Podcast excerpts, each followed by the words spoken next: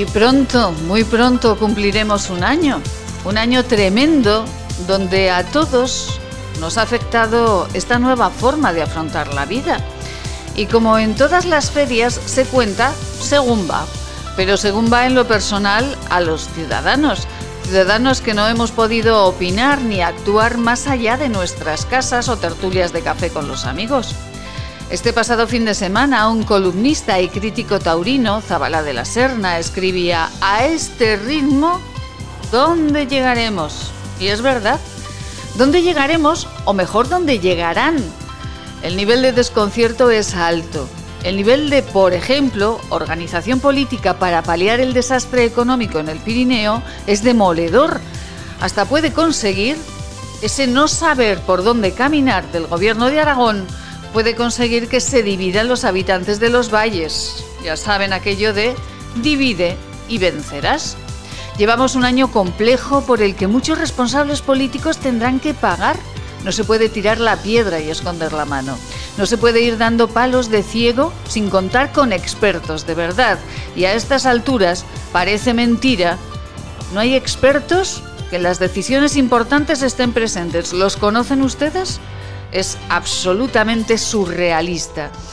Y un ejemplo muy concreto. En Cataluña, mítines a los que se puede asistir aunque uno se salte el toque de queda. Concentraciones en ellos legales. Eso sí, locales comerciales de más de 400 metros no pueden abrir en la comunidad vecina. Vaya usted a votar aunque tenga COVID. Es absolutamente surrealista. Cada comunidad, cada pueblo, un reino y unas normas diferentes. Y llevamos un año, un año de conocimiento del virus de Wuhan, o más, probablemente. Afortunadamente el tiempo dará respuesta a las preguntas y pondrá en su lugar a los responsables. Esperemos que ese tiempo no llegue demasiado tarde. Y afortunadamente, también en estos días quedan oasis donde, como en Cariñena, por ejemplo, solo dos casos de COVID tienen en este momento. ¿Por qué? Pues miren, que se lo preguntaremos a su alcalde. Es lunes de trabajar para vencer, es la vida en Aragón, es la mañana de Huesca. Bienvenidos.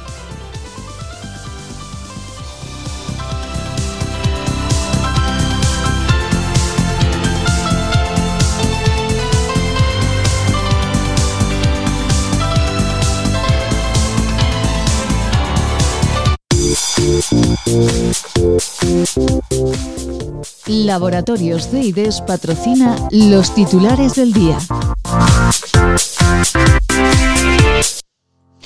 Y nosotros seguimos dándoles noticias de lo que ocurre en el norte de nuestra comunidad autónoma, de nuestra provincia, por supuesto. El pasado viernes en Voltaña se reunieron representantes de la Asociación de Entes Locales del Pirineo. Buscar soluciones para la situación límite del Pirineo fue el objetivo de la reunión.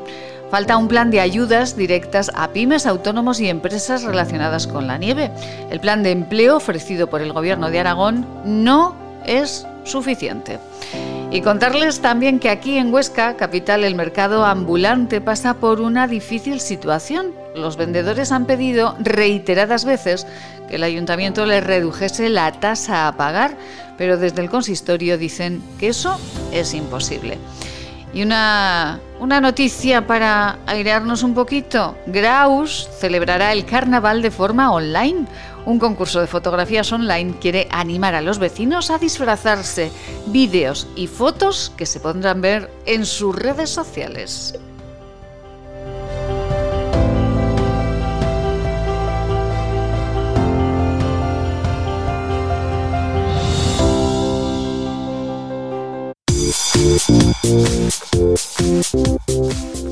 Laboratorios de IDES patrocina los titulares del día.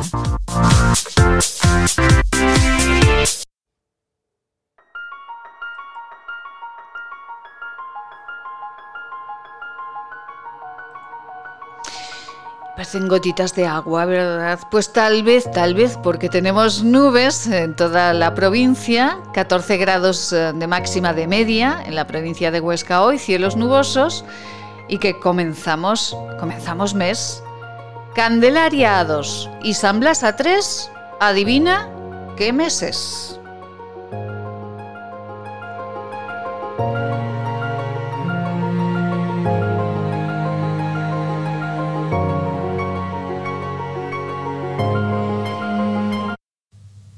Hola a todos, soy Juan Vidaller, médico del Centro de Salud de Rastro, y estoy aquí para recordaros que una simple reunión familiar puede traerte de regalo 40 días en coma o incluso la muerte. Hola, soy Cristina Lueza, médico del Centro de Salud, tu médico. El hospital se llena de pacientes COVID. Si te accidentas o tienes una enfermedad, no tendrás sitio en la UCI. Hola, soy Carri Badía, enfermera del Centro de Salud desde hace 30 años.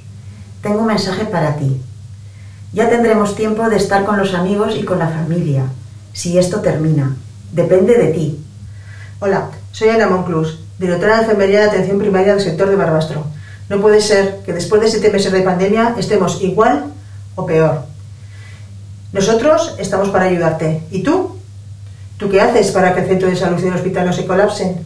¿Tú qué haces para que nuestros mayores no se mueran? ¿Qué haces para que los comercios y la hostelería no tengan que cerrar? Por favor, ayúdanos. Colabora y corta la cadena de contagios.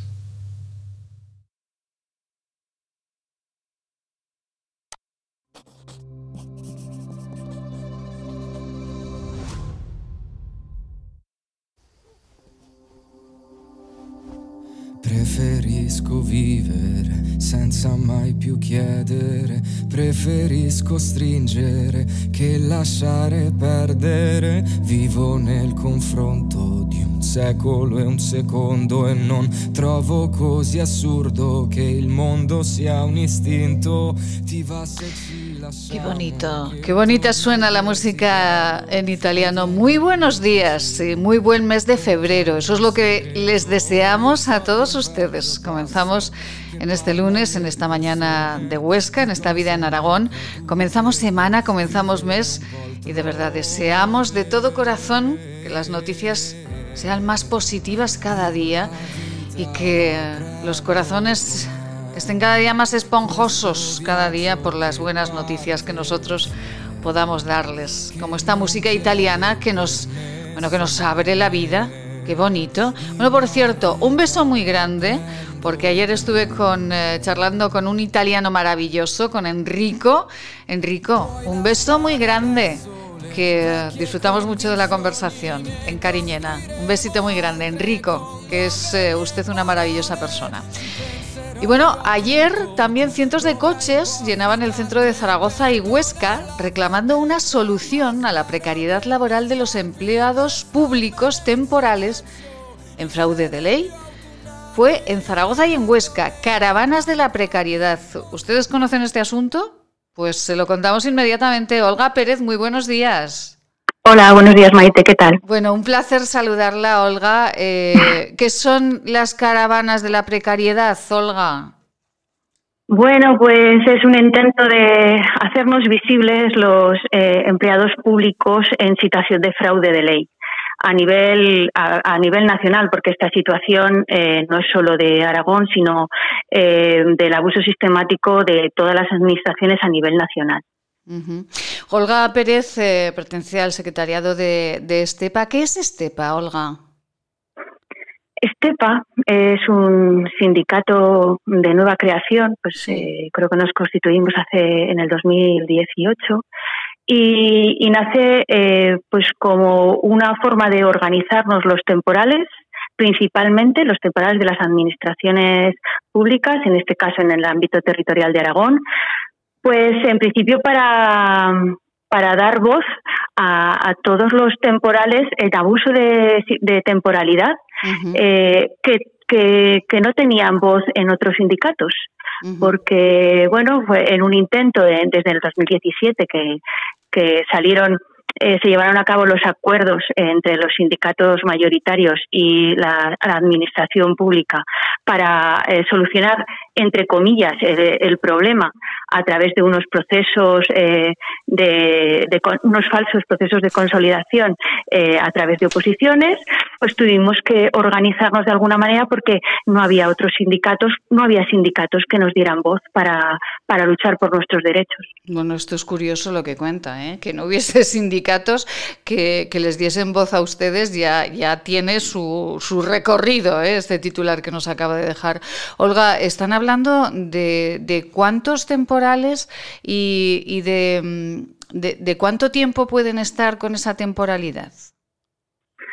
Pues eh, nosotros estimamos que en la Administración General eh, del Gobierno de Aragón, eh, no, perdón, en todo el Gobierno de Aragón, unos 17.000 empleados públicos en abuso de temporalidad. ¿Qué ocurre? Que eso una de las cosas que denunciamos. No existen datos reales porque la Administración eh, no publica datos a este respecto. Ya lo hemos demandado, seguimos pidiendo datos eh, sobre este tema, porque está claro que si no existe el dato parece que no existimos. Entonces, eso también es una forma de, exigir que se valore, porque ya está demostrado por sentencias que existe abuso de temporalidad. Y en este sentido, lo que, lo que denunciamos y demandamos es que se valore y se cuantifique. Nuestras estimaciones son esos 17.000 empleados públicos, mm, pero necesitamos que, sea la propia administración la que lo valore. Somos gente que llevamos trabajando pues de, desde los tres años que, sobrepasa el máximo legal eh, por la administración, eh, que ya lo dice la ley, eh, desde 3, 4, 20, 25, 30 años la gente eh, hasta ahora se jubila eh, como interino.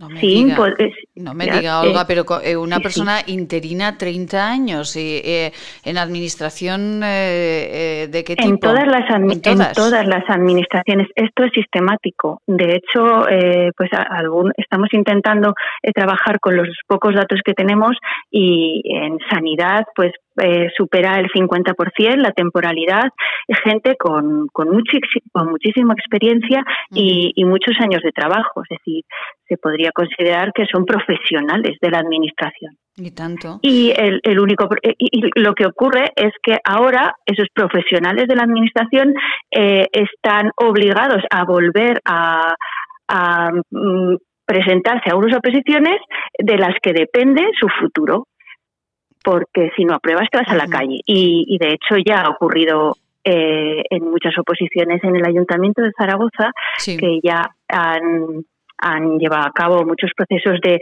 desestabilización, como nosotros los llamamos, eh, eh, no han supuesto esta, esta reducción al 8% de la temporalidad que, que, querían y eh, en prácticamente más de la mitad de los trabajadores en fraude de ley se han ido a la calle por no haber superado ese proceso selectivo.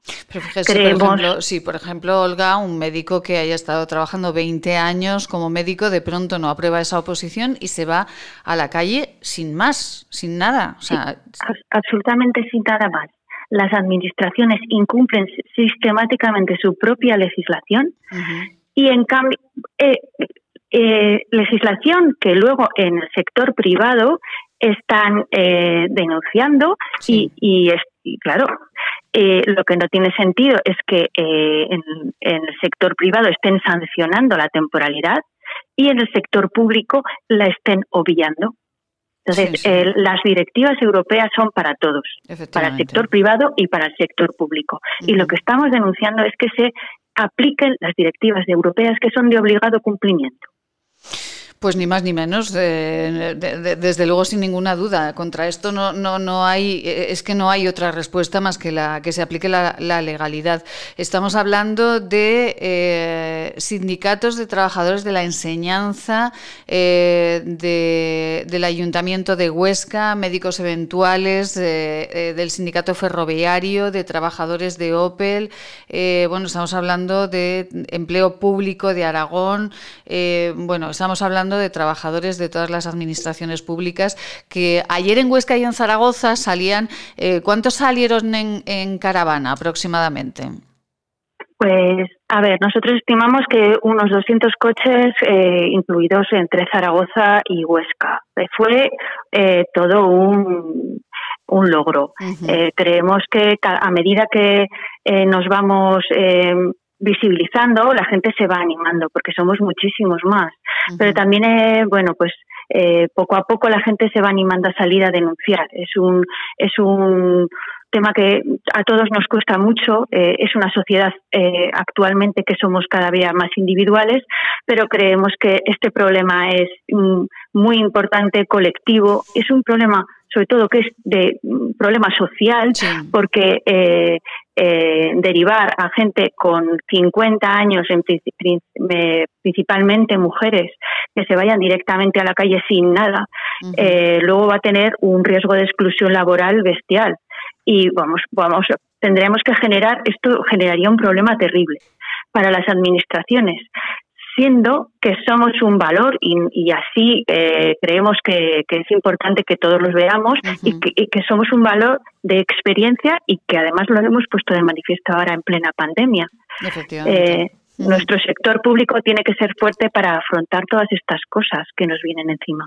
Yo, por ejemplo, estoy viendo ahora una fotografía de uno de los coches que salía, eh, no sé si es de Zaragoza o, de, o, de, o de, Huesca, porque no, no, no localizo eh, en este momento la, la, imagen, el paisaje, pero pone 23 años, eh, fraude de ley, 23 años de interino. es lo que nos comentaba ahora, ahora Olga, pues que hay personas con hasta 25 años de, de interinos que pueden perder la plaza porque no aprueban un examen después de llevar toda la vida trabajando como médicos o en cualquier otro eh, sector de la administración pública. Eh, por cierto, Olga, si me permite, ¿usted eh, también es interina? ¿En qué sector trabaja?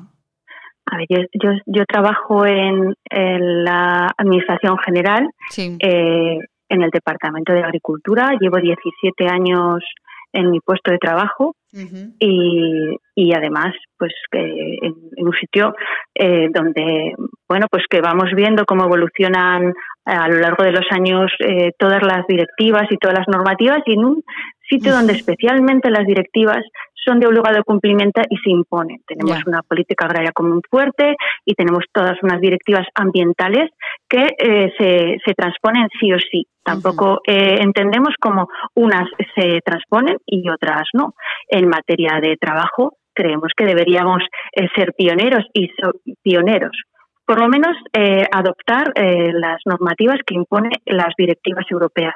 Y en este sentido, actualmente ahora, en un momento en el que vamos a nos, nos eh, enfrentamos a, un, periodo de recuperación importante y tenemos que gestionar miles de millones de, euros que vienen de Europa, y creemos que somos un punto importante eh, para, para aprovechar eh, por la sociedad, gente con años de experiencia dentro de la administración. Ay, Olga, de verdad. Eh, muchas es que muchas veces no lo pensamos. Eh. Muchas veces eh, pensamos que la administración cumple todas las normativas que se le exigen a la empresa privada y cuando nos encontramos con una noticia como, como esta, como la que estamos contando en esta mañana, que cientos de coches, 200 coches llenaban el centro de Zaragoza y Huesca reclamando la solución a la precariedad laboral de los empleados públicos temporales en fraude de ley, porque además esto hay que recalcarlo, que están en fraude de ley, pues nos sorprende de verdad muchísimo. Por cierto, les ha dicho algo el señor Lambán, al señor Lambán se le están acumulando las reuniones ¿eh? esta temporada. Hay que decirlo, que se le está acumulando un poquito todas las reuniones. ¿Les han dicho algo desde la administración pública? Pues no, todavía no, no hemos eh, recibido contestación. Ellos son conocedores del problema porque hemos hablado eh, varias veces con el director general de Función Pública. Pero no llegamos a más. Hemos hablado también con grupos parlamentarios eh, diversos intentando transmitir toda la problemática y apostando por, por una solución, porque no solo ponemos el problema encima de mesa, sino que planteamos soluciones. Entonces, eh, esperemos que, que el señor Lambán nos atienda eh, y podamos volverle a, reiterar eh, pues la necesidad de solucionar este problema eh, pues, que es un problema pero, con una solución solución justa legal y además a coste cero que beneficiaría a todo el sector Pues eh, Olga Pérez, eh, del secretariado de, Estepa, estaremos muy atentos, de verdad. Eh, sigan enviándonos la información porque nos interesa mucho saber cómo están los empleados públicos, sobre todo estos que llevan tantos años fuera, fuera de la ley y que, y que bueno, después se quedan absolutamente vacíos, sin nada, después de haber dejado los mejores años de su vida en esta administración. Olga, feliz día. Muchísimas gracias, de verdad. Pues lo mismo, Maite. Muchas gracias por, por la posibilidad de transmitir a, toda la sociedad esta situación y este problema que es endémico y, y de eh, lo importante y lo que creemos fácil es mm, solución. Muchas gracias. Olga, feliz día. Muchísimas gracias. Un saludo. Un saludo. Y le habrá contestado al alcalde, es que claro, es verdad que al señor Lambán se le están acumulando las reuniones, ¿eh? las reuniones, las cartas, las citas, claro, pues es que un poquito de organización, si todos nos organizamos un poquito la logística, pues al final podemos hacer las cosas, pero si no sabemos, aquella frase tan maravillosa de si no sabes a dónde vas, eh, no llegarás a ninguna parte, pues desde luego parecía que se la podrían aplicar aquí en el gobierno de Aragón. Un consejo solamente porque ya tenemos al otro lado del teléfono a Jesús Jericó, alcalde de Sallén de Gallego, que tiene, como siempre, cuestiones muy interesantes que decirnos. ¿Quieres regalar salud y belleza? ¿Agua micelar, ser un jabón de manos, hidrogel, pasta de dientes? Acaricia a las personas que quieres con la cosmética bio creada por la farmacéutica Marcela Valoroso. Encuéntranos en esquinature.net con descuentos especiales hasta final de mes. Y si quieres un regalo diferente de empresa, seguro podemos ayudarte. esquinature.net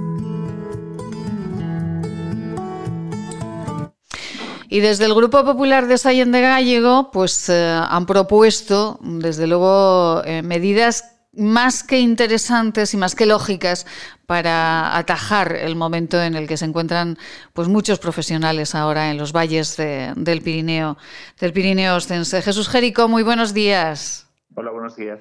Bueno, eh, señor alcalde, estoy leyendo la propuesta de resolución eh, del Grupo Popular de Sallén de Gallego y no estaría pues, pues nada mal. Son muy lógicas las cuestiones que ustedes proponen desde el Ayuntamiento de, de.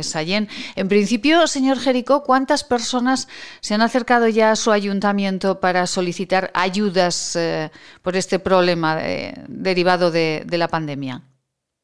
Bueno, pues para el plan remonta creo que tenemos 95 personas apuntadas, seguramente hoy ha venido alguna más.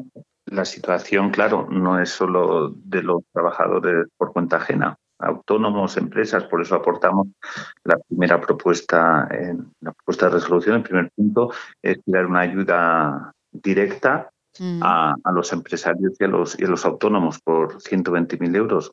La verdad es que la situación es comprometida, es complicada para todos y, lo que creo que peor se ha gestionado desde el Ejecutivo, ahora te estaba escuchando, es las expectativas. El día 11 de diciembre nos generan unas expectativas que, pues bueno, que son ilusionantes, que son dadas con peores datos sanitarios que cuando nos las quitan, cuando el 20 de diciembre dicen que, pues bueno, que no se va a levantar el confinamiento perimetral provincial, con lo que conlleva eso.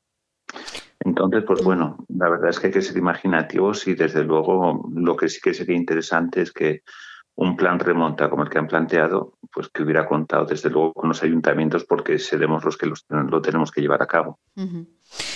Pues eh, siguiendo con esa nota, señor alcalde, yo leía proponer al gobierno de Aragón transformar ese plan remonta, adaptándolo, y ustedes ya hablan de su, de su localidad, de Sallén de Gallego, adaptándolo de manera que las personas desempleadas inscritas en el INAEN y que cumplan esos requisitos del plan reciban un subsidio correspondiente al 60% del salario mínimo interprofesional. Eh, porque, claro, esto es muchísimo mejor que ponerse a quitar nieve, ¿no? Porque cuando no haya nieve no sé qué haremos. A ver, que no, no se trata de, quitar nieve o no quitar nieve, se trata de poner en valor a todas las personas. No podemos decir, una presidenta de la comarca no puede decir como solución que quite nieve. No se trata de eso. No tiene nada que ver unas poblaciones del Pirineo aragonés con, con otras que, pues bueno, que, que este pueden estar en el Prepirineo. Quiero decir con esto, Benasque, mm, hablando con su alcalde, tiene cinco, 105 personas apuntadas. Panticosa tiene 70 eh, Sayen, ya te he dicho, tiene 95, entonces, claro, no es lo mismo tener 10, 12 personas, 15 personas que tener estos números. No, no es fácil dar una cobertura laboral, desde luego que no, porque al margen de, de todos los trabajos que, que habría que, que, buscar para ellos, pues de alguna forma para, para, para, poner en valor ese dinero que también se está cobrando, ¿sabes? Porque si no, lo que te digo, un subsidio y ya está. Pero piensa que hay que, hay que pues bueno, eh, reconocimientos médicos, equipaciones, eh, EPIs, eh, medios de locomoción para ir a, al trabajo. Entonces, que es, es muy, muy, muy, muy complicado poder sacar adelante. Y luego vamos a pensar una cosa, los ayuntamientos tenemos unos convenios eh, que desde luego el salario no es el salario mínimo interprofesional. La persona que contratemos al día siguiente nos va a decir, no, es que yo me tengo que acoger al, al convenio del ayuntamiento.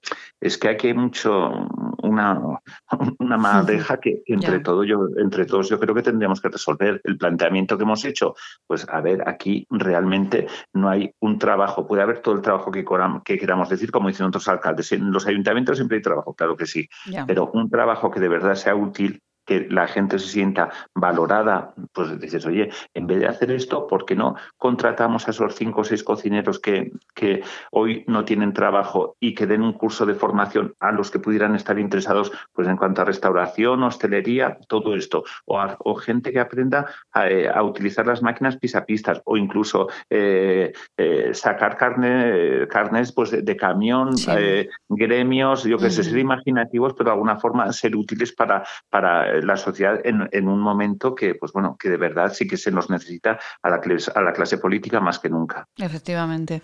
Bueno, yo estaba leyendo también eh, eh, este, esta nota, este escrito, eh, que, en, la que constante, en el que constantemente eh, usted repite que podemos esperar nada, absolutamente nada. Eh, ¿Sigue pensando lo mismo, señor alcalde? ¿No podemos, no, no podemos esperar absolutamente nada de este Ejecutivo Autonómico que tenemos ahora? Te digo de verdad que me gustaría equivocarme, o sea, desde ya no por mí, ¿eh? o sea, por, por, la, por la gente, porque pudiéramos tener una solución y tener una salida, una, una, unas expectativas, uh -huh. es lo que te he dicho antes. Sí. Creo que lo que peor se han generado, se han, se han gestionado son las expectativas que se han generado. A mí me gustaría haber podido hablar con el, con el señor Lambán, ya desde el 30 de diciembre ya sabes que, sí. que tenemos la, reunión solicitada y bueno, y que ya que ya ha llovido y ha nevado mucho, ha caído Filomena, ha caído, han caído ya a, a Hortensia, han caído ya unas cuantas. Entonces, a mí lo que me gustaría es que todos supiéramos de verdad que nos enfrentamos. Ahí pregunto, ¿se va a abrir la estación? Yo no tengo, yo no tengo eh, comunicación alguna con la presidenta de Ramón. Y es triste, entendedme, porque al final son 170 kilómetros eh, esquiables en, nuestra, en nuestro pueblo. Entonces, yo a mí me gustaría de alguna forma poder, poder trasladar a mis vecinos cuál es la cuál es la realidad a la que nos enfrentamos porque de repente nos hemos encontrado el plan remonta sin conocerlo. Y lo tenemos que asumir. Y te tachan de irresponsable si no no das el ok.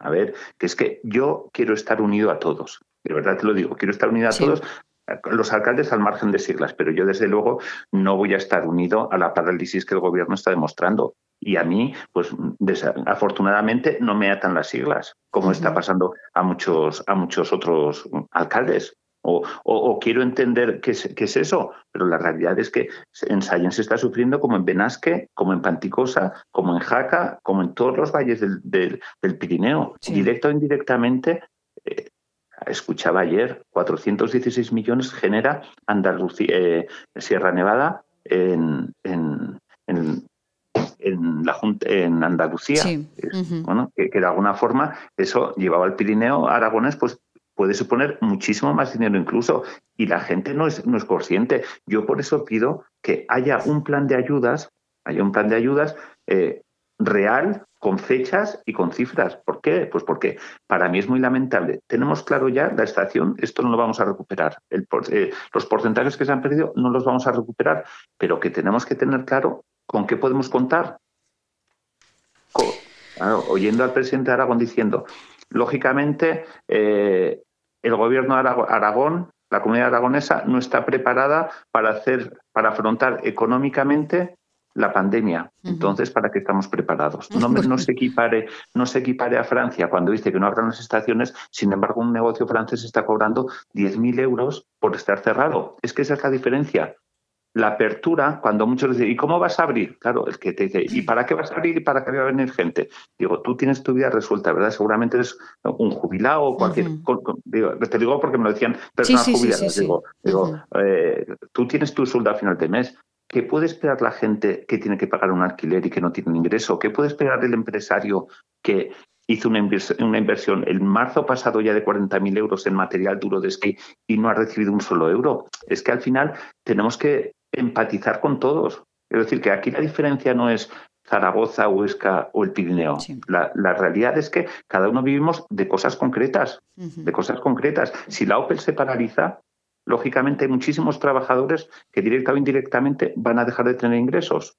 Pero es que la Opel no, no la ha mandado que se pare, que, se pare eh, el gobierno de Aragón, que es lo que ha pasado aquí. A ver, y hoy, viendo los números, pues dices, oye, pero, señor Lambán, Marta Gastón, presidenta de Aragón y, y consejera de Economía, siéntense con los territorios y expliquen cuál es la situación. No utilicen a sus filtros para de alguna forma trasladarnos, eh, no sé, eh, de alguna forma mitigada el problema que todos estamos viviendo.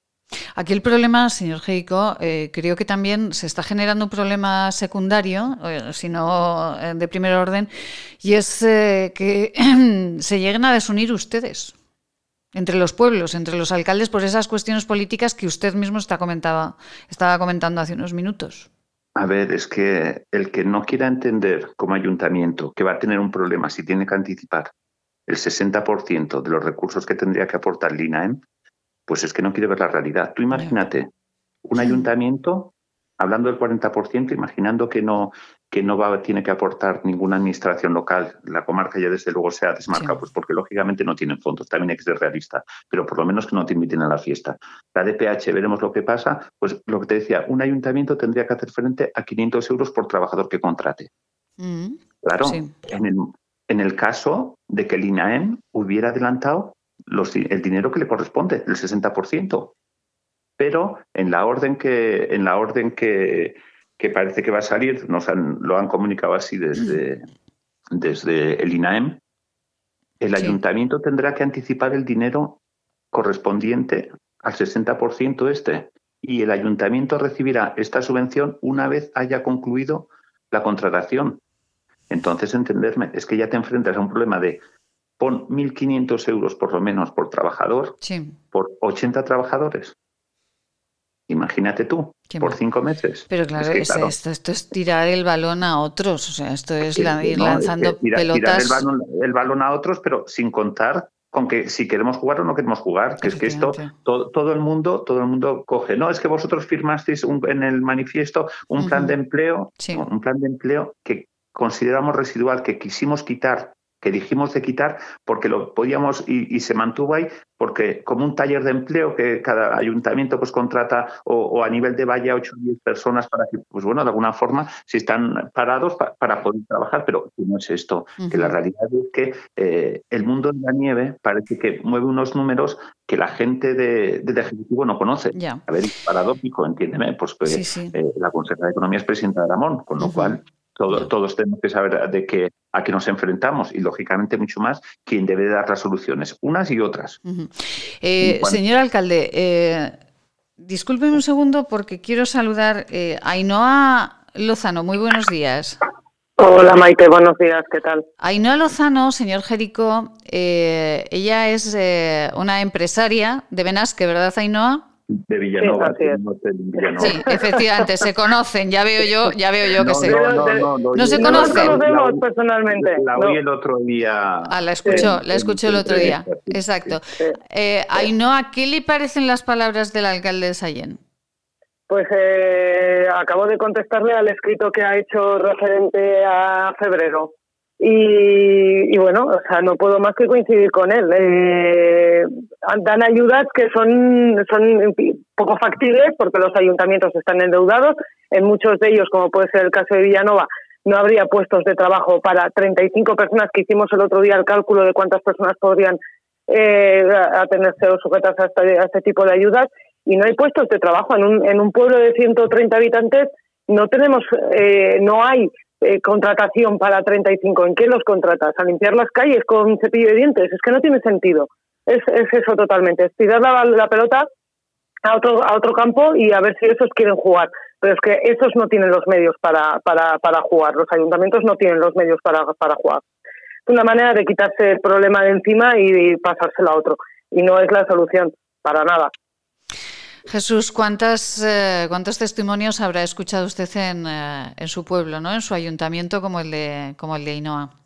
Lo malo es que todos son tristes. Eso ya. es lo que, no, lo que nos lleva a todos, pues bueno, a que las caceroladas, las encerradas y por ahí cada vez tengan menos sentido entenderme. Para mí, bajo mi punto de vista, es el recurso del pataleo, de un pataleo que no llega a ningún sitio y eso, esa es la pena, ¿sabéis? Pues porque a mí me han tachado, pues bueno, de responsable, que tu pueblo ha recibido muchas subvenciones, digo, o muchas inversiones, que eso yo no lo voy a, no lo voy a negar, es una realidad, pero directa o indirectamente esas inversiones que se han hecho aquí están redundando en beneficio de toda la, de toda la provincia de Aragón, de Aragonesa, perdón o sea, de la provincia de Huesca. De Huesca. Entonces, uh -huh. todos tenemos que ser realistas. Aquí hay unas inversiones eh, que son positivas pues porque mucha gente puede vivir gracias a ellas.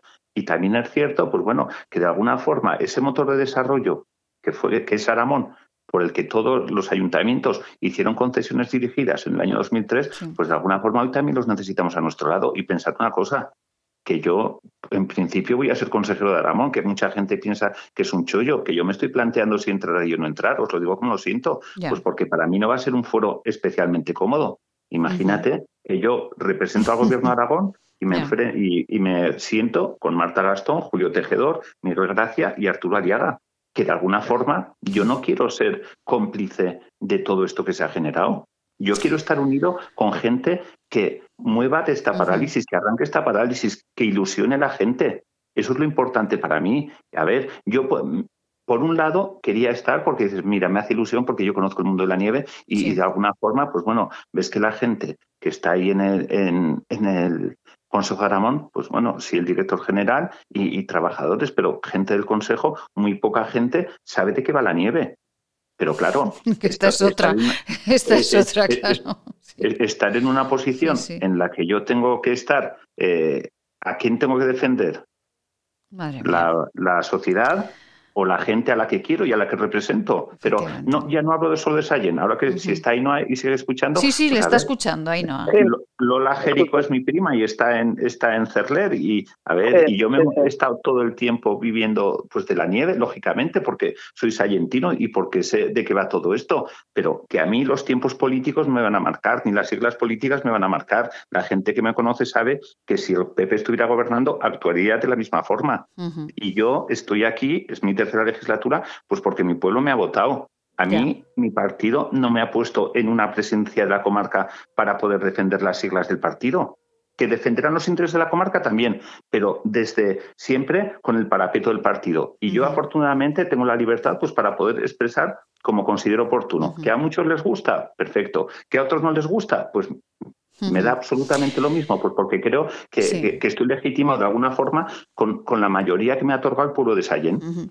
Ainhoa, eh, esto que está comentando el alcalde de, de Sallén, ¿esto lo escucha también usted eh, en el lugar donde vive y en los pueblos? Yo, yo le comentaba, no sé si ya estaba escuchando cuando le comentaba al alcalde de Sallén que una de las posibles consecuencias de todo esto es que haya desunión por cuestiones políticas entre los pueblos de los valles. ¿Usted ve esto? O, lo puede percibir, Ainhoa? Eh, yo creo que les falta arrimarse y sentarse juntos para, para sacar el problema este adelante. No sé si están obsesionados con su color y no quieren mezclar, pero yo pienso que, que, les falta un poco de unión. Hay algunos alcaldes que no, que como, no sé, como si todavía no se hayan enterado de que la nieve tiene fecha de caducidad y que en dos meses ya no vamos a hacer nada, ya la temporada de invierno se ha acabado. Entonces es como, bueno, a ver qué pasa, no, no, a ver qué pasa, no. O sea, esto se tenía que haber solucionado antes del, del, del, del 1 de enero del 2021. Esto teníamos que haber tenido ya una respuesta clara encima de la mesa hace muchos días. No, no podemos empezar eh, o esperar al 11F, como dice el señor Jericó, porque va a ser la F de fracaso, porque ya entonces lo mejor que podemos hacer es bajar la persiana y, marchar a las ciudades a buscar trabajo.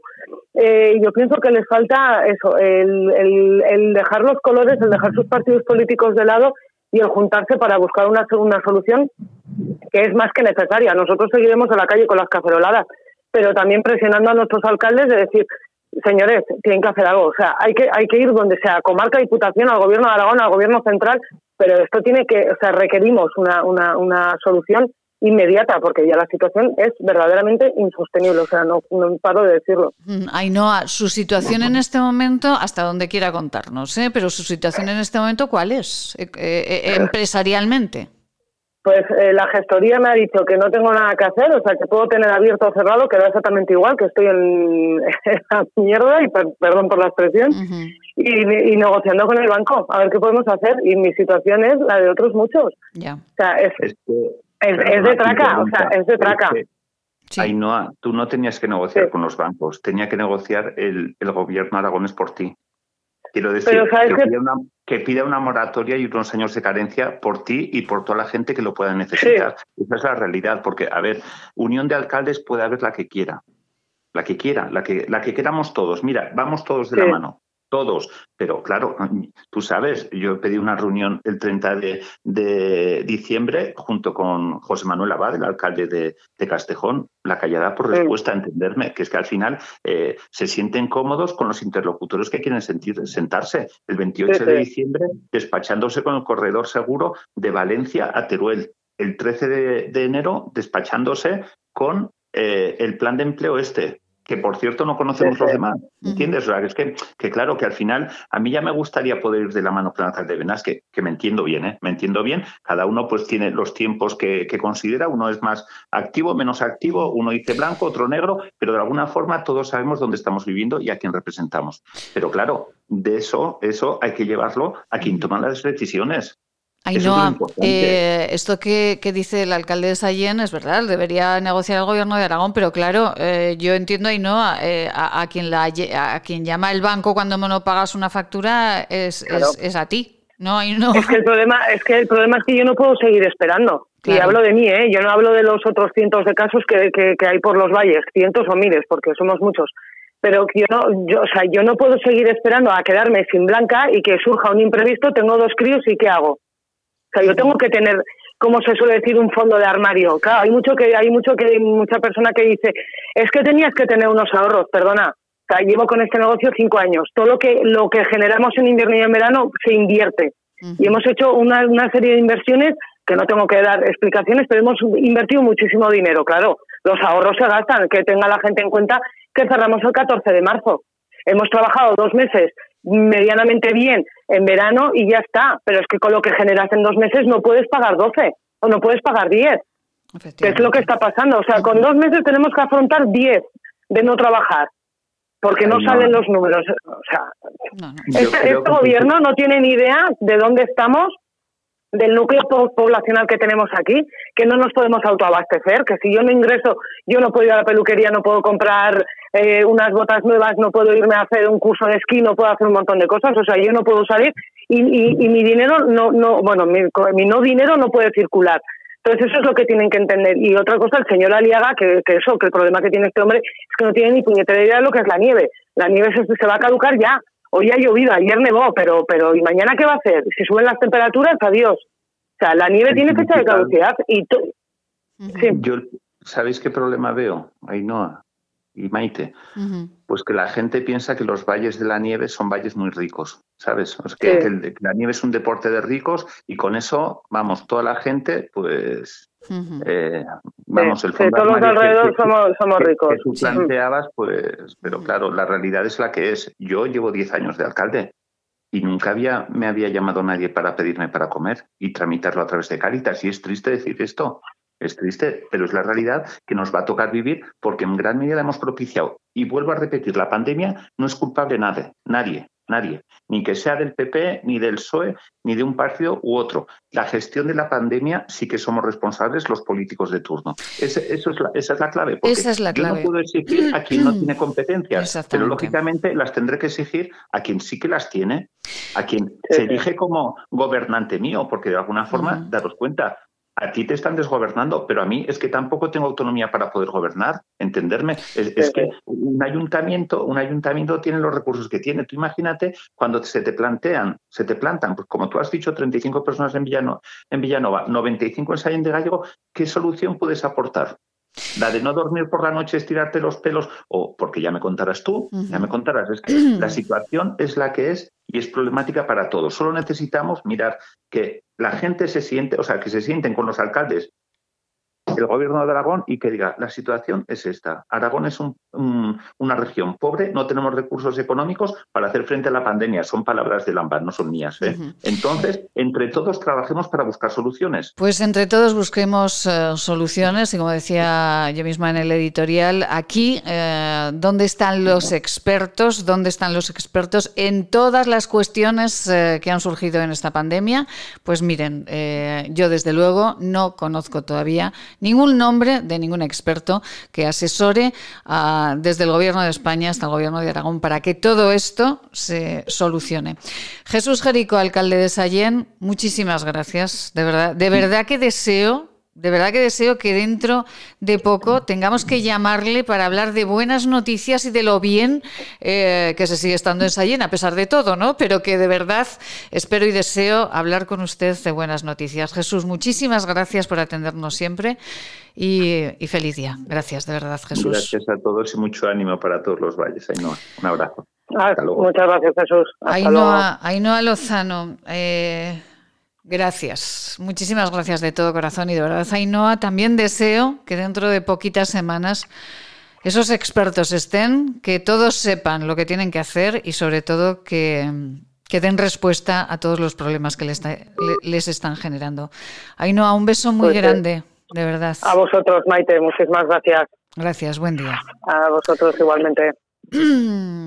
Es que se nos, se nos quiebra la voz, de verdad, porque escuchar a a dos personas que están eh, sufriendo el mismo, el mismo problema, una en sus propias carnes, porque es empresaria de Villanova, y otro, un gestor público, un alcalde de un pueblo al que 95 personas han ido a decirle qué hacen con su vida después de haber invertido tanto. Eh, pues eh, hace que, que, te quiebre un poco la voz, sobre todo cuando ves que hay tanto despiste, cuando uno ve que hay tanto despiste en los que deberían en este momento estar gestionando estas cuestiones. Vamos con unos consejos con nuestros patrocinadores, que estos sí que gestionan bien eh, su vida y sus eh, trabajos, y volvemos después de la información, naturalmente, después de los informativos de esta casa. ¿Imaginas vivir sin agua? Hoy en día más de 2.000 millones de personas carecen de agua potable, un recurso necesario para evitar contagios y que puede marcar la diferencia entre la vida y la muerte. Te necesitamos para frenar las terribles consecuencias de la falta de agua en los países más pobres. Entra en manosunidas.org y convierte cada gota en vida. El origen de la belleza está en la naturaleza Elixium by Tour es la primera gama premium de cosmética ecológica certificada con el prestigioso Ecocer Cosmos Organic. Elixium by Tour, cosmética que atrapa la belleza. Si quieres, puedes.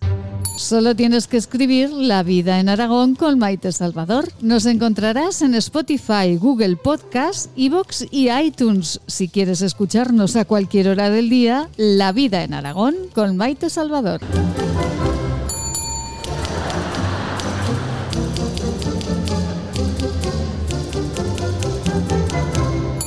Plaza Imperial, a solo 15 minutos del centro. Cine, bolera, restaurantes, juegos infantiles, pádel, ocio para todas las edades, en las que volverás a enamorarte de Plaza Imperial. Imagina tenerlo todo para pasártelo en grande. Haz tu planazo en Plaza Imperial.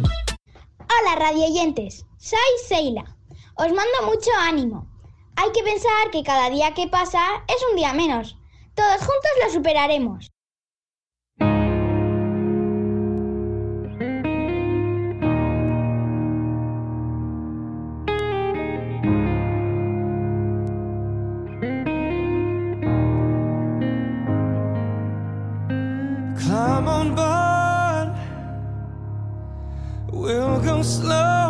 high tempo, light and dark.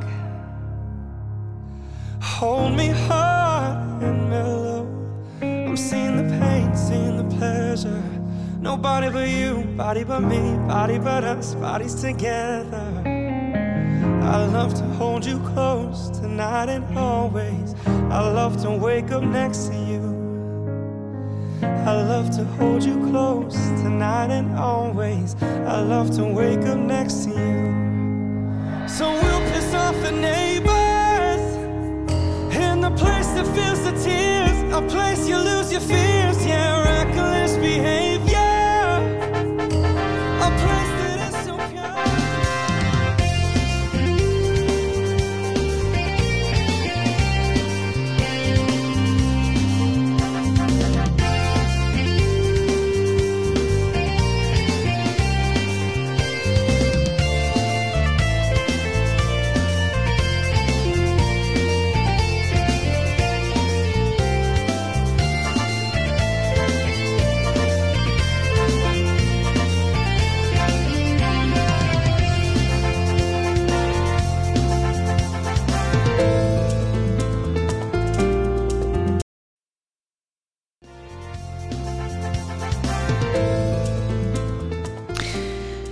Impresionante, de verdad.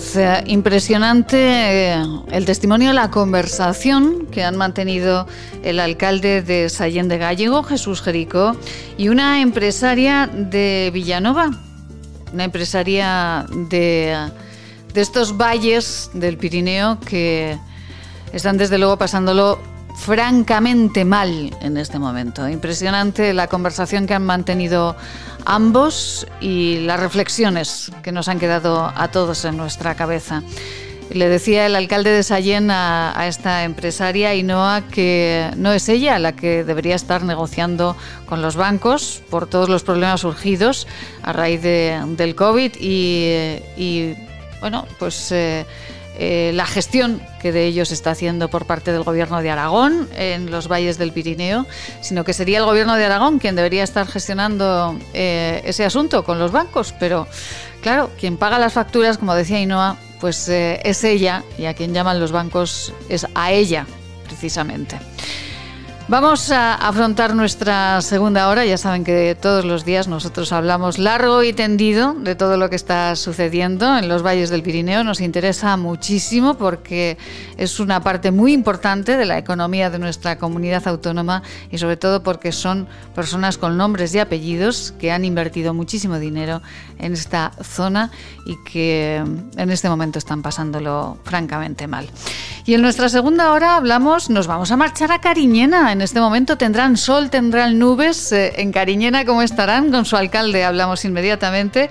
Hablaremos también, recordaremos también una conversación que mantuvimos con un médico de urgencias del Hospital Obispo Polanco de Teruel a raíz de todas las denuncias que se realizaban desde ese hospital sobre las vacunas, sobre la vacunación, que se estaba vacunando a personal que pues no estaba en primera línea de batalla con eh, este médico, con Jesús Martínez, médico de urgencias, además eh, aquejado de COVID estos días, hablaremos dentro de unos minutitos. Hablaremos con las víctimas del terrorismo, porque ayer en Zaragoza también eh, se realizaban declaraciones muy importantes y de la encina, de la encina de un pueblo de Huesca de Lecina que puede ser el árbol europeo del año. Nos vamos inmediatamente a ello, claro que sí. Nos vamos a Cariñena. Venga, vamos a Cariñena. Sergio Ortiz, muy buenos días. Hola, buenos días, Maite. Bueno, Sergio, ¿cómo está Cariñena en esta mañana de lunes? Pues bueno, yo, yo estoy en Zaragoza, tengo que decirlo, que a las ocho y media de, de, de, la mañana ya estaba en Zaragoza, Ajá. pero bueno, yo creo que hace un tiempo similar al que, al que pueda hacer en Zaragoza. Ajá. En su tarea de, de diputado, ¿no? Exacto. Bueno. Pues estoy aquí toda la mañana en, en, las Cortes de Aragón. ¿Y cómo están las Cortes? ¿Están bien? ¿Qué están traman, tratando en esta mañana? Bueno, pues hay una comisión de, de Hacienda y bueno, pues eh, esta semana tenemos todas eh, semana con comisiones, ponencias y la semana pasada sí que tocó pleno Uh -huh. y bueno, pues una semana sin otra. Ya. Comisiones y, y, plenos. Efectivamente, Sergio, eh, fíjese, este, hemos estado hablando además de temas de economía. Eh, porque en los valles del Pirineo, aunque usted en Cariñena pues no, no tiene este problema, pero en los valles del Pirineo lo están pasando francamente mal. ¿eh?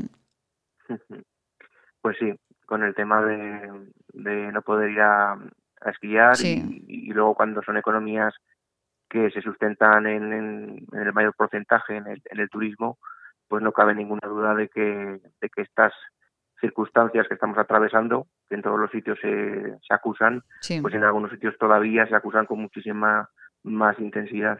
Efectivamente. Pues eh, bueno, Sergio Ortiz, con el que tuve el placer de estar ayer tarde en esa iglesia preciosa de Nuestra Señora de la, de la Asunción en, Cariñena, con unos compañeros extraordinarios en un homenaje eh, a la zarzuela y a la, a la ópera maravillosa a cargo de, bajo la dirección del maestro José María Verdejo. Eh, bueno, muchísimas gracias porque fue una tarde extraordinaria. Sergio estaba la iglesia eh, pues plena con, las medidas debidas de sanitarias y bueno una tarde extraordinaria. Era un poco para celebrar eh, las fiestas de San Valero que no han podido celebrar no exacto. Eh, Maite no hemos podido celebrar las fiestas de, San Valero con el tradicional roscón que, que, siempre el día 29 repartimos un roscón que hace pastelerías Manuel Segura y, del que comemos más de 2.000 personas. es un, un, precioso que se mm. pone alrededor de la fuente de, la Mora, que es la fuente que emana vino en la fiesta de, la vendimia. Y esta tradición se viene haciendo desde el año 1984 que tengo que decir que es el año que yo nací. Entonces, hace 37 años que, que, comemos el roscón y ayer fue la primera vez que no pudo hacerse. Madre Entonces, pues bueno, hemos tratado de hacer una programación cultural con, como bien decías, con todas las medidas de aforo, de distancias y, con todas las medidas de seguridad pertinentes. Y, ayer eh, presentabas esa, esa gran gala lírica mm. con, con ópera y, zarzuela, como bien has dicho, dirigida por, por el maestro José María Verdejo al, al piano.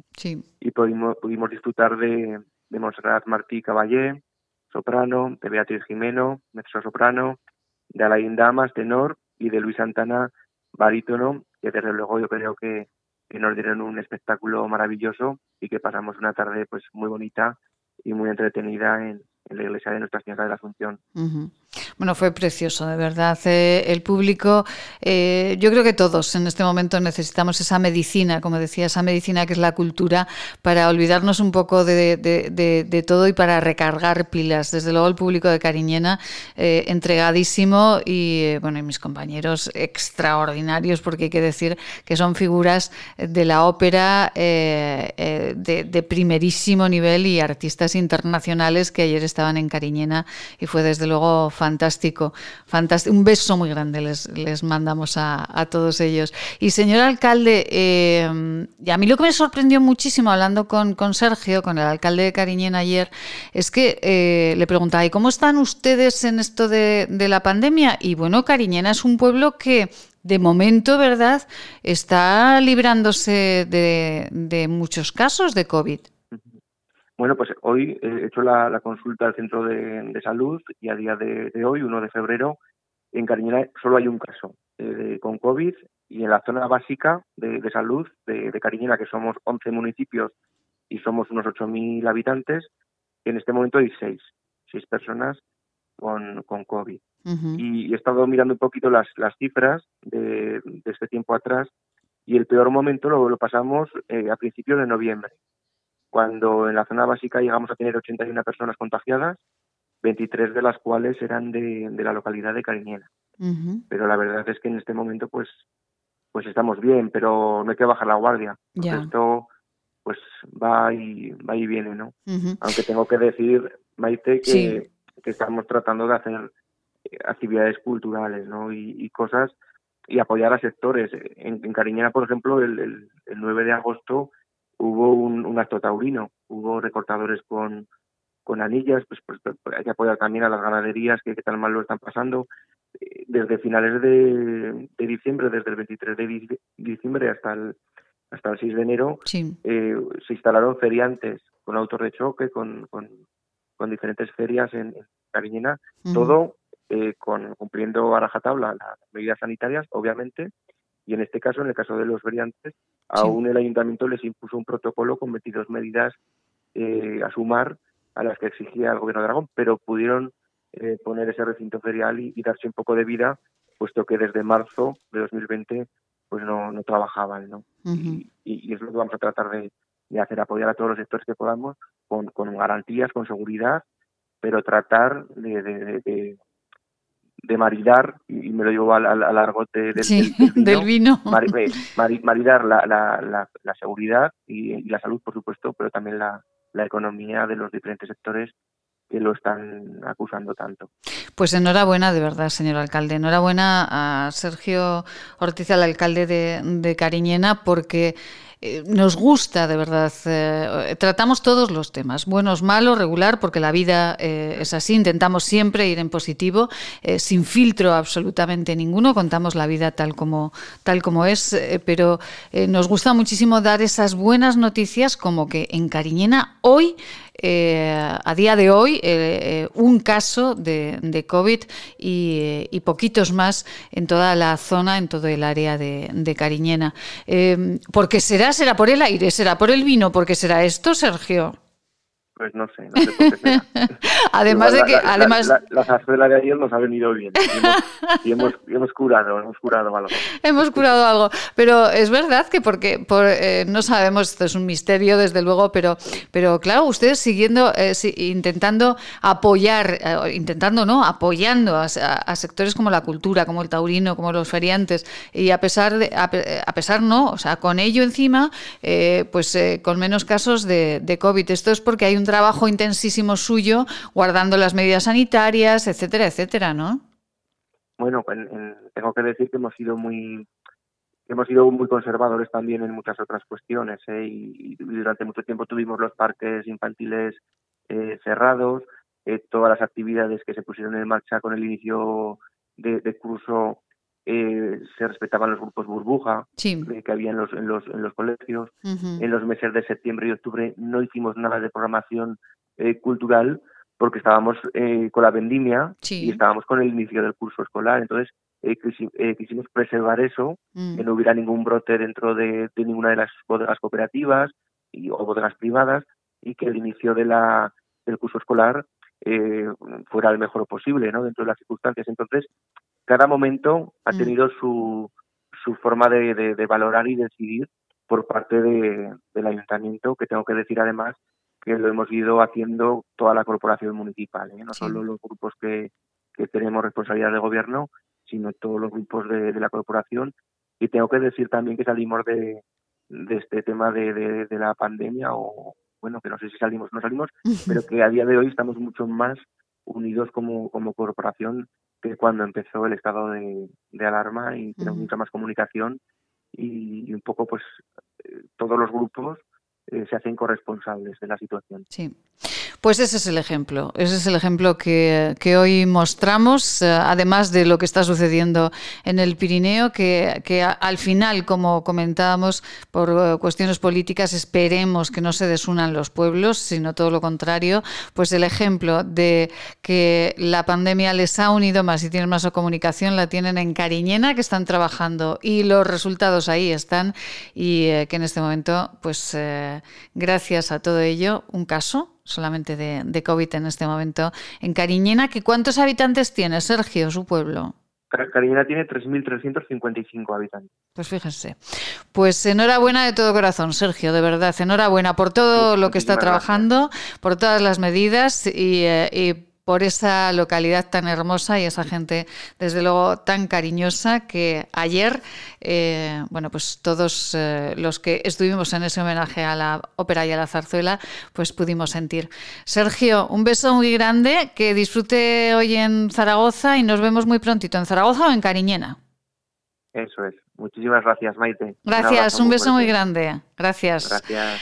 Nos vamos, eh, bueno, hay que ver, hay que contar eh, todo lo que está sucediendo en la comunidad autónoma. En unos casos es más eh, complicado de resolver y en otros pues eh, está completamente la noticia en positivo. Vamos con unos consejos y a recordar esa entrevista que nosotros realizamos con Jesús Martínez, médico de urgencias del Hospital Obispo Polanco de Teruel. Hablábamos con él porque si ustedes recuerdan, el Justicia de Aragón iniciaba una investigación de oficio la semana pasada por eh, unas declaraciones que, realizaba el jefe de la UCI de este mismo hospital turolense del Obispo Polanco. El jefe de la UCI decía que no se estaba vacunando a las personas debidas, que se estaba vacunando a administrativos o sindicalistas que no estaban en la primera línea de trabajo contra el COVID. Esto es eh, lo que nosotros hablamos con Jesús Martínez. Escúchenlo atentamente porque merece la pena sus conclusiones. Unos consejos, sí. Damos cada mañana. Vivimos intensamente Aragón. De lunes a viernes, en Es Radio, La Vida en Aragón, con Maite Salvador.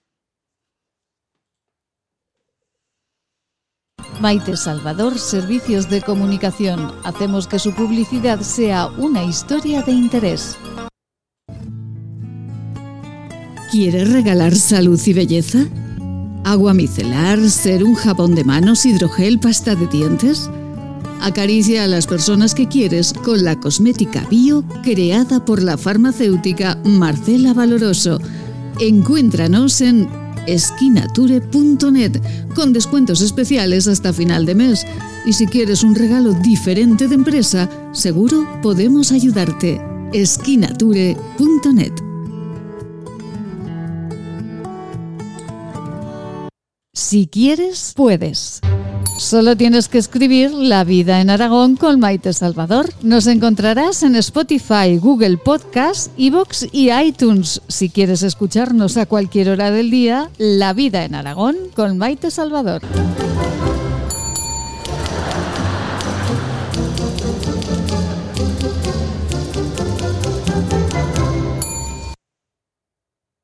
Contra el COVID.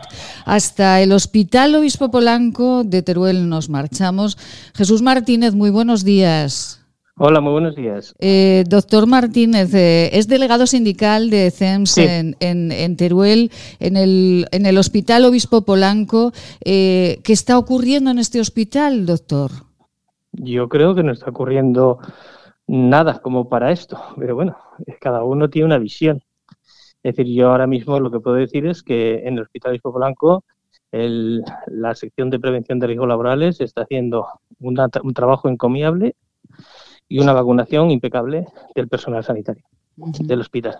Eso es lo que puedo decir. Sí, ¿y por qué, eh, doctor, usted está, eh, em, eh, en qué parte del hospital está trabajando? ¿En qué especialidad? Yo soy de urgencias. De urgencias. Urgencias hospitalarias, sí. Usted es médico de urgencias hospitalarias. ¿Y, por qué cree que ha surgido esta, esta polémica desde el jefe de la UCI del Hospital Obispo Polanco? Vamos a ver, yo creo que la polémica ha surgido porque lo que sigue podemos criticar es eh, el protocolo de vacunación.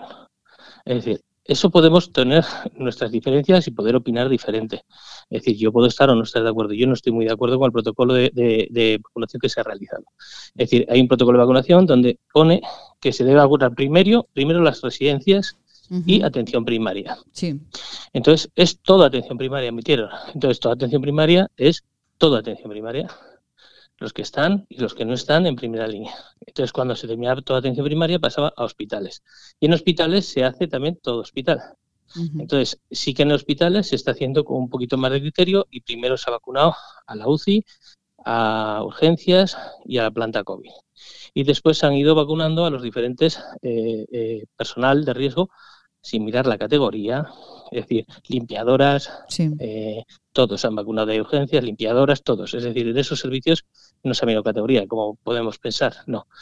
Y luego se ha ido, se ha ido vacunando dependiendo de la, del grado de, eh, diríamos, de posibilidades de contagio de COVID que, que tienen los diferentes servicios del Hospital Luis Polanco de Tenas. Pues oncopediatría, digo, eh, oncología, hematología, consultas externas. Y yo personalmente creo que los criterios que está utilizando el Servicio de, riesgo, de Prevención de Riesgo, que puede cometer, todo el mundo podemos cometer algún error, está siendo impecable y lo está haciendo muy bien. Esa es mi opinión personal. ¿eh? y luego, La, opinión personal de que sí hubiese hecho yo de otra manera, pues claro que yo hubiese hecho de otra manera, pero eso también es típico en España, es decir, no, no se ha consensuado y entonces se ha hecho como ellos han querido conveniente.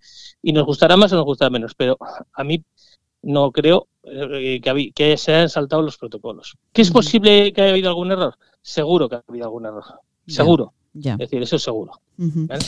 Eh, estamos hablando con el doctor Jesús Martínez, es delegado eh, sindical de la Confederación Estatal de Sindicatos Médicos y eh, él está trabajando en el Hospital Obispo Polanco de Teruel en urgencias, en este hospital en el que ha surgido esta polémica que incluso ha llegado hasta el Justicia de Aragón y en este momento el Justicia de Aragón, como escuchábamos en, en declaraciones hace unos minutos en este programa, pues está investigando de oficio esta, esta cuestión. Pero, doctor, también es verdad que eh, se ha hablado de vacunaciones de alcaldes en nuestra comunidad autónoma, de alcaldes que no correspondía. Eh, ¿Por qué puede suceder esto, doctor? Eh, la vacuna tiene eh, pues una forma muy especial de, de- de- de- de hacerse dosis, si sobran dosis que se hacen con ella, tal vez sea por esto. Sí, sí, la razón, yo creo que es lo que te estaba diciendo. Podemos valorar lo que es el protocolo de, de vacunación. Es decir, no se ha hecho pues unas listas, no se- ciertas cosas que se podían haber hecho, es decir, un trabajo un poquito diferente. Esa, yo sí que estoy convencido de que eso se tenía que haber hecho de otra manera. Pero es verdad que cuando llegaron las vacunas, en principio, eh, sí, sí se ha salido en la televisión. Por cada frasco salían cinco dosis. Sí. Pues en, en Aragón empezaron a utilizar unas jeringas X, que, eh, que encima son italianas, pero también son las, las hacen en Fraga, tenemos las italianas. Pero bueno, eh, esas jeringas, al tener un hémolo distinto, salen seis dosis. Entonces, esto eh, no se sabía. Es decir, entonces han sobrado dosis en cada vez que se hacía una vacunación, por ejemplo, en una residencia, sobraban dosis. Entonces, los, el primer día y los primeros días, no sé cuántos días ocurriría eso, eso no se lo puedo decir. Yo sé que Sí. el primer día ocurrió, es decir, pues que se llamó gente corriendo para porque esas dosis no se podían perder y eran encima eh, horas intempestivas de la noche. Ya. Ya. Después ya no sé qué ha ocurrido, pero sí que se han utilizado esas dosis generalmente, generalmente en personal sanitario, tanto de atención primaria y algunas veces de hospital.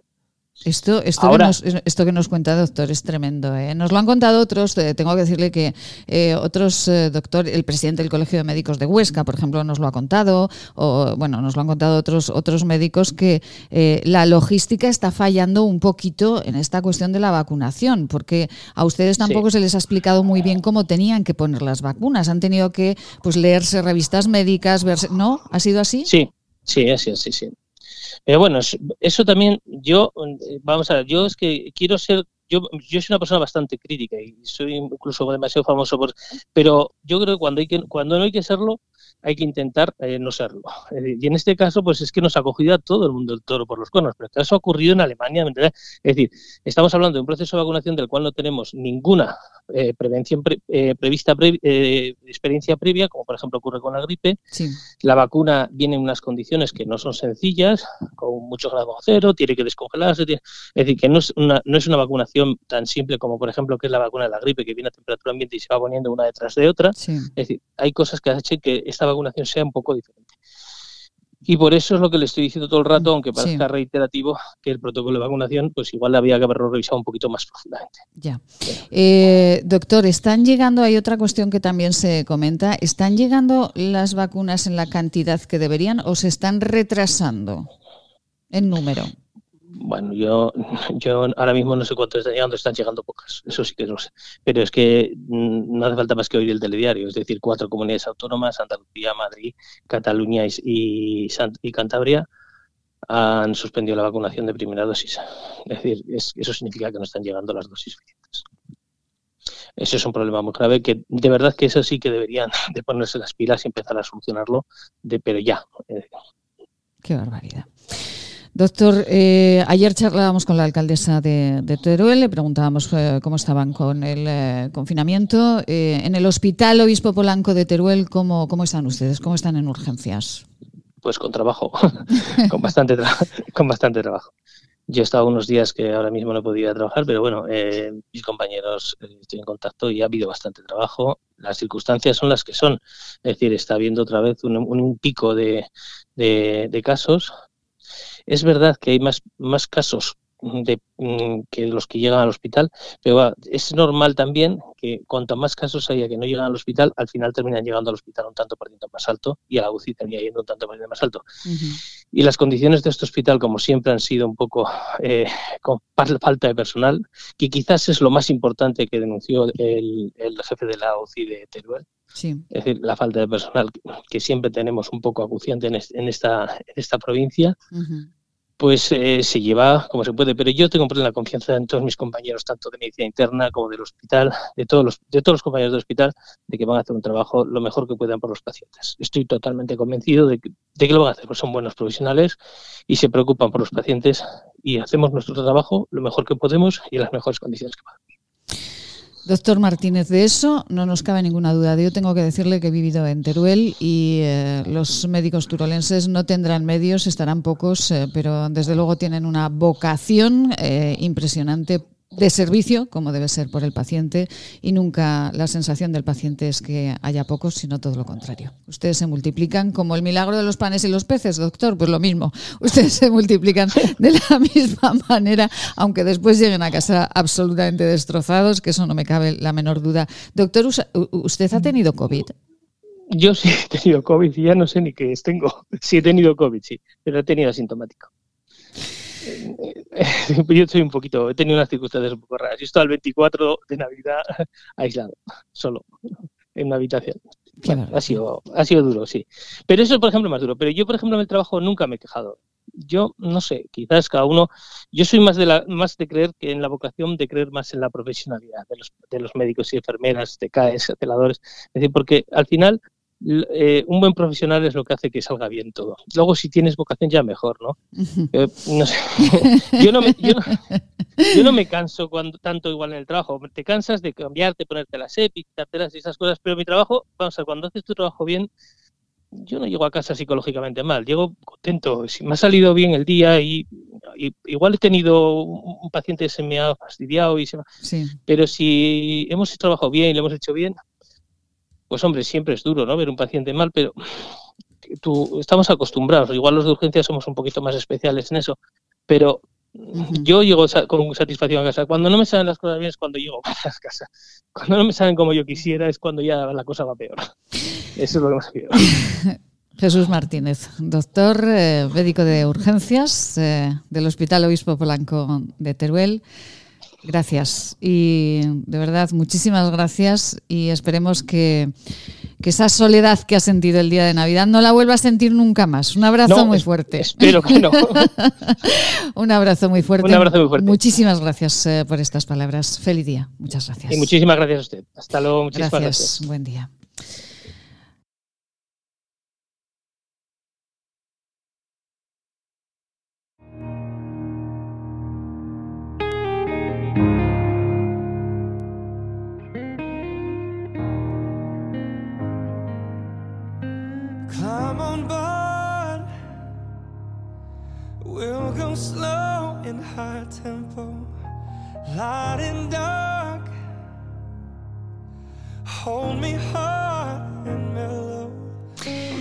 Pues esas eran las declaraciones que queríamos mostrarles de este médico de urgencias del Hospital Obispo Polanco de Teruel.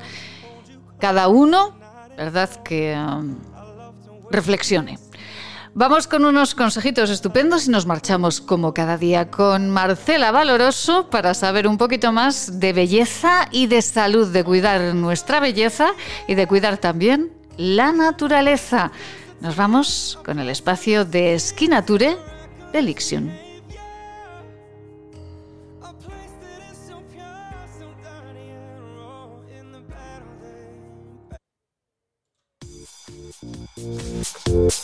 Permítanos darles en forma de infusión para tomar todas las veces al día que necesite una receta que seguro le facilita el logro de la felicidad basada en el equilibrio personal. Esta es nuestra fórmula magistral. Evita los pensamientos negativos. Mantén siempre la sonrisa en tu boca. Evita a las personas que absorben tu energía. Duerme tranquilo. Haz ejercicio, termina el día cansado físicamente y esto te ayudará a olvidar cada noche las preocupaciones que no te dejan dormir tranquilo. No pienses ni hagas nada que apague el brillo de tu mirada. Aleja de tu pensamiento lo que te deja inquietud y pena. Evita dedicar tiempo a lo que no te deja hacer lo que tienes que hacer. Ten siempre tiempo para charlas, encuentros y risas con los amigos y reuniones con la gente que te quiere. Mézclese según arte y añada una cucharada cada vez que uno de los ingredientes esté a punto de acabarse. Es un mensaje patrocinado por el Centro de Estudios y Desarrollos Sanitarios de Zaragoza, Laboratorios CEIDES, calle Cervantes 11 Bajos, teléfono 976 21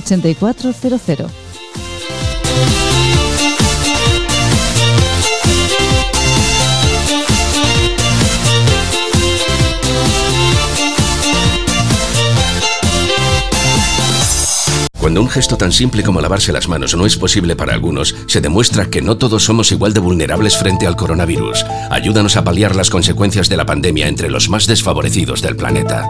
Que tu solidaridad no separe nuestras fronteras. Llama al 900-811-888 o entra en manosunidas.org barra emergencia coronavirus y colabora.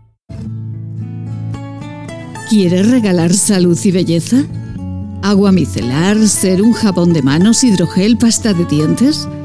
Acaricia a las personas que quieres con la cosmética bio creada por la farmacéutica Marcela Valoroso. Encuéntranos en esquinature.net con descuentos especiales hasta final de mes.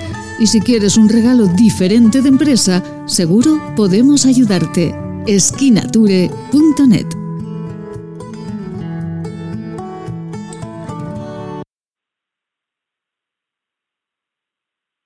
Y qué gusto todos los eh, días charlar con nuestra compañera Marcela Valoroso. Marcela, muy buenos días. Muy buenos días. Ay, qué día. Tenemos el día eh, soleadito en Zaragoza. ¿Cómo está el día en Zaragoza, Marcela? Tenemos un día muy soleado, eh, buena temperatura no diría que estamos en invierno y empezando un febrero de lo, de lo más soleado. Qué bien, pues eso nos agrada muchísimo. Que esté el solecito, que esto, el sol es buenísimo para, bueno, con moderación, ya iremos hablando de las cremas solares, pero el sol es bueno para, para el organismo del ser humano, ¿no, Marcela? Pues el sol nos ayuda muchísimo a nuestra autoestima, a sentirnos bien, a, estar más cómodos, ¿no es cierto? Que no, que no hace tanto frío. Eh, la luz también es otro factor importante y bueno, es, es nuestro, nuestro compañero ideal y sobre todo aquí en España que tenemos la suerte de aprovecharlo más horas que, que en otros vecinos europeos. Efectivamente, que añoran muchísimo, muchísimo el sol y ahora que no pueden venir, pues todavía lo, lo añorarán un poquito más. Bueno, Marcela, eh, los oyentes saben que pueden llamarnos, que pueden dejarnos sus notas de voz en nuestro, en nuestro WhatsApp y eh, que Marcela Valoroso le responde eh, pues, eh, pues muy, muy feliz y muy contenta a todas las cuestiones que nos van preguntando. Hoy creo que el tema, creo que el tema, porque los vamos seleccionando, nos van llegando las notas y vamos seleccionando los temas, el tema va por las ojeras y por las bolsas en los ojos. Si le parece, Marcela, vamos a escuchar a una de nuestras eh, oyentes que, nos preguntaba, eh, pues por esto que nos preguntamos muchos, eh, es una zona de la cara eh, que mm, hay que cuidar mucho, ¿verdad, Marcela? Es muy sensible esa parte. Muchísimo, es una zona que está expuesta a muchos movimientos voluntarios e involuntarios y que, bueno, cada vez más nos preocupamos y más que ahora es lo que más se ve de nuestro rostro con las mascarillas, pues se ven los ojos. Pues vamos, vamos a, podemos escuchar, pues vamos a escuchar la primera, la primera pregunta, Marcela. Escuchamos. Buenos días, Marcela. Mira, mi problema es de bolsas y ojeras pronunciadas. ¿Qué me aconsejarías? Muchísimas gracias. Marcela, ¿qué le aconsejamos a nuestra amiga? Bueno, Muchas gracias por la pregunta. Mira, hay dos cosas distintas, las bolsas y las ojeras. Las bolsas es una acumulación de líquidos y toxinas en la zona de los párpados. Y las ojeras es una hiperpigmentación que puede o no ser de origen hereditario y eh, nos da un color más oscuro en la zona de contorno de ojos. Lo que está claro es que en ambos casos hay toxinas acumuladas que tenemos que drenar. Entonces, primer caso es eh, beber abundante agua para poder ayudar a drenar las toxinas o infusiones. Por otro lado, fundamental, un secretito, el agua micelar puesta en la nevera, cuando nos desmaquillamos, nos ayuda con un efecto descongestivo. O podemos poner dos eh, círculos de algodones embebidos en agua micelar en la nevera y después nos lo ponemos como el típico pepino que nos, ponían las abuelas antiguamente. sí, sí, sí. Eh, bueno, y además la sensación de, frescor va a ser impresionante, ¿no? Con este agua y micelar. Vemos como la bolsa baja terriblemente. Uno se tumba, se pone el agua micelar en, como, compresas eh, oclusivas durante nada, pocos minutos, pero fría, y cuando uno se saca, pues la bolsa parece que no está. Nos ayuda muchísimo a drenar. Y después, para poder tratar eso, es importante drenar la zona, que no se acumulen los líquidos. Entonces, caminar también ayuda mucho a poder eh, drenar y eliminar eh, toxinas en general. El fumar no ayuda, o sea que todas personas fumadores en general veremos que tienen más bolsas y más ojeras acumuladas sea que eh, es importante si uno fuma, pues eh, utilizar elementos que sean detoxificantes para el organismo. Eh, después, con el biojos vamos a ayudar no solamente a drenar en esa zona, sino también a eliminar las toxinas, pero hay que aplicarlo de una forma. Se ponen unos puntitos abajo del párpado inferior y con un dedo que no tenga mucha fuerza, vamos de adentro hacia afuera dando pequeños golpecitos para no solamente que el producto entre, sino para ayudar a drenar. Y nos calentamos las manos y nos ponemos esa mano caliente sobre los párpados superior e inferior para que ese calor termine con el tratamiento. Entonces es un ah. masaje drenante que ayuda a, que esa zona esté, esté bien, bien protegida y bueno, ayudar a eliminar toxinas. Bueno, pues eh, desde luego eh, un buen camino para, para quitar eh, eso que, bueno, porque es tan molesto, que nos molesta mucho cuando nos vemos y sobre todo ahora que nos vemos tanto los ojos, por eso estos días estamos hablando tanto y tanto de, de, los ojos y de su cuidado. Vamos con la segunda pregunta de otra oyente. creo que va encaminada hacia el mismo, hacia el mismo asunto, pero tal vez tenga algún detallito más que Marcela en el que Marcela pueda, pueda ayudar. La escuchamos. Buenos días, Marcela. Eh, mi problema es que ya tengo una cierta edad y no me había pasado nunca, pero ahora observo que tengo, mm, sobre todo con la mascarilla, no sé por qué, eh, se me han puesto como unas bolsas en los ojos que la verdad hacen muchísimo más mayor. ¿Qué me aconsejas? Muchas gracias. Marcela, ¿nos puede afectar la mascarilla a la hora de...? Claro, claro, claro que sí. La mascarilla nos afecta muchísimo la piel y hace que no se puedan eliminar correctamente las toxinas, porque tenemos entre eh, la piel y el exterior o plástico o tela que no nos deja eliminar. Por un lado tenemos el aliento, que fíjate que el aliento se queda ahí cada vez que hablamos o cada vez que respiramos, nos queda el aliento. Por otro lado, tenemos el sebo y el sudor, que normalmente se eliminan en la piel, pues los tenemos ahí en el tiempo que utilicemos la mascarilla. Y por otro lado, tenemos el roce de la mascarilla en esa zona. Y fíjate que en esa zona donde está el párpado inferior es donde apretamos en la nariz la mascarilla y es donde nos roza ah, todo el tiempo. Entonces, tanto irritaciones como no puedo eliminar los líquidos, por algún lado va a salir ese líquido o esa, esa toxina, pues se va acumulando en el organismo. Se puede acumular hasta hincharse los pies, fíjate lo raro que puede ser de tener algo oclusivo durante, durante mucho tiempo. Entonces lo de siempre, limpiar bien la piel eh, con el 1, 2, 3 Kilige o con el agua micelar de Lixium, que también puesto en la nevera lo mismo que dije recién, potencia el efecto descongestivo, pero también tenemos que hacer para eliminar más, o el masaje con, las manos en la zona del contorno de ojos, o eliminarlo bebiendo un poco más de, líquidos, infusiones o, elementos que puedan ser depurativos.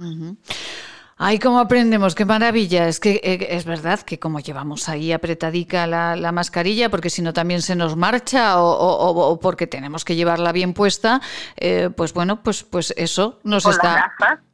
con las gafas encima, imagínate que esa zona no puede estar como, como estaba habitualmente. Entonces es normal que no es sano, pero bueno, es normal que se puedan producir esas acumulaciones que por suerte tienen solución si las tratamos a tiempo. Efectivamente, tienen solución y, y es verdad que cuando eh, pues hemos dormido mal una noche o cuando hemos tenido un momentito así, bueno, incluso cuando lloramos, que es buenísimo llorar, pero claro, cuando se nos ponen los ojos así de haber llorado, pues también nos vemos un poquito, un poquito mal, ¿no, Marcela?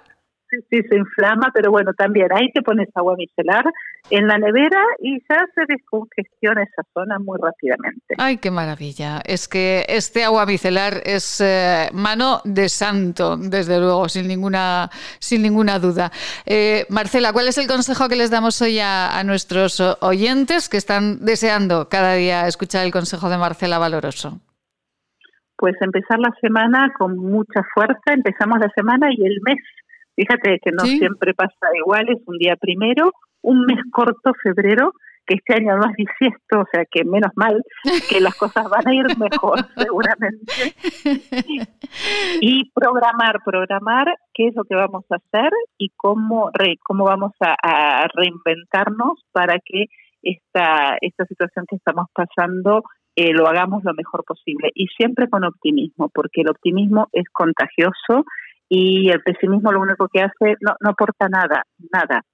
Tenemos que buscar lo mejor de nosotros, de la gente que nos rodea, porque una sola persona no puede hacer nada, es todo un equipo en la familia y en los amigos y bueno, intentar, si no les podemos dar, hablar con ellos y, y intentar ser felices. Pues ya saben, eh, consejos de Marcela Valoroso y si quieren eh, ustedes preguntarle por cuestiones de salud y belleza, 696-003-710.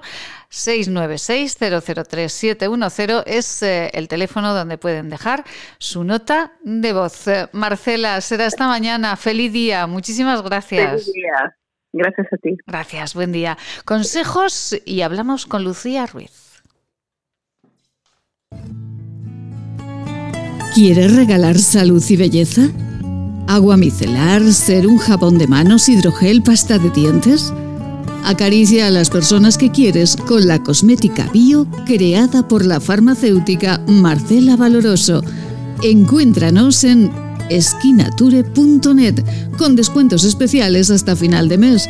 Y si quieres un regalo diferente de empresa, seguro podemos ayudarte. esquinature.net ¿Quieres estar al día? Teclea maitesalvador.com. En el menú elige En Antena. Ahí podrás seguir en directo cómo es la vida en Aragón y también podrás escuchar todos los programas emitidos. Sin filtros, noticias profesionales, consejos y buen humor. maitesalvador.com en antena.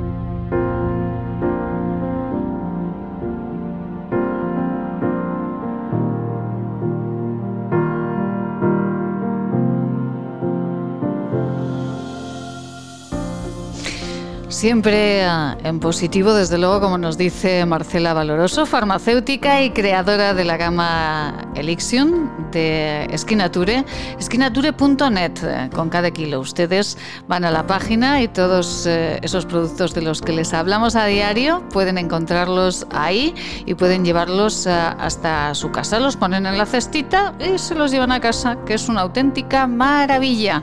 Se van las ojeras, se va absolutamente todo. Uno se queda bello, bello y además eh, protege la naturaleza que hay que protegerla siempre.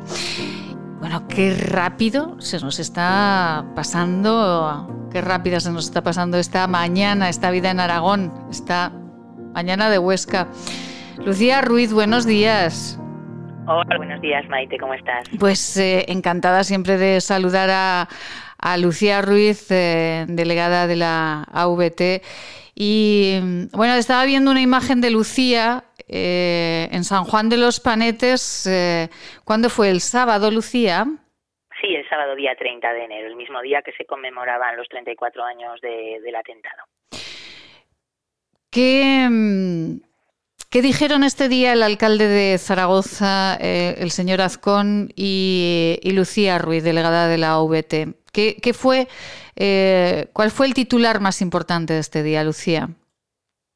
Hombre, pues yo por parte del ayuntamiento y, y, del alcalde de Zaragoza, Jorge Azcón, me quedaría siempre con el apoyo incondicional que nos muestran, eh, siempre muy críticos y siempre mm, del lado de las víctimas del terrorismo y del relato que, que contra el relato que nos quieren imponer y defendiendo el relato que nosotros defendemos. Eh, con, por parte del alcalde agradecerle siempre que organicen este tipo de actos al ayuntamiento y a, a la concejala a la concejalía de, de víctimas del terrorismo que, que, está en manos de Patricia Cabero eh, a la cual pues agradecerle siempre que está a nuestra disposición siempre pendiente de nosotros y, y sobre todo pues eso el hecho de organizar eh, todas las efemérides que, que representan a la ciudad de Zaragoza que uh -huh. es donde les compete a ellos por por territorio del ayuntamiento. Y, y yo bueno pues eh, yo fui un poco más crítica creo en el sentido de, de mm, no infravalorar lo que lo que está pasando a día de hoy eh, los acercamientos las noticias últimas bueno pues todas las noticias que nos van llegando a la asociación eh, tenemos conocimiento pues de muchas cosas y, y, y sobre los este, este documento que se les hace firmar de falso arrepentimiento, porque es una de las condiciones que se, que se impone para, para los acercamientos a las prisiones del País Vasco o, provincias limítrofes, eh, eh, pues un poco denunciar la, la situación en la que en la que nos estamos encontrando y este este relato que, que bueno que se quiere tergiversar e imponer y, que no realmente o desgraciadamente no es el real. Eh, porque Lucía, en este momento la realidad es que la mayor parte de estas eh, de estos presos eh, eh, se están acercando, eh, se están, eh, bueno, se están acercando a, a, al País Vasco, eh, otros están saliendo. parece que todo, todo se va como diluyendo, ¿no? Como si no hubiese pasado absolutamente nada.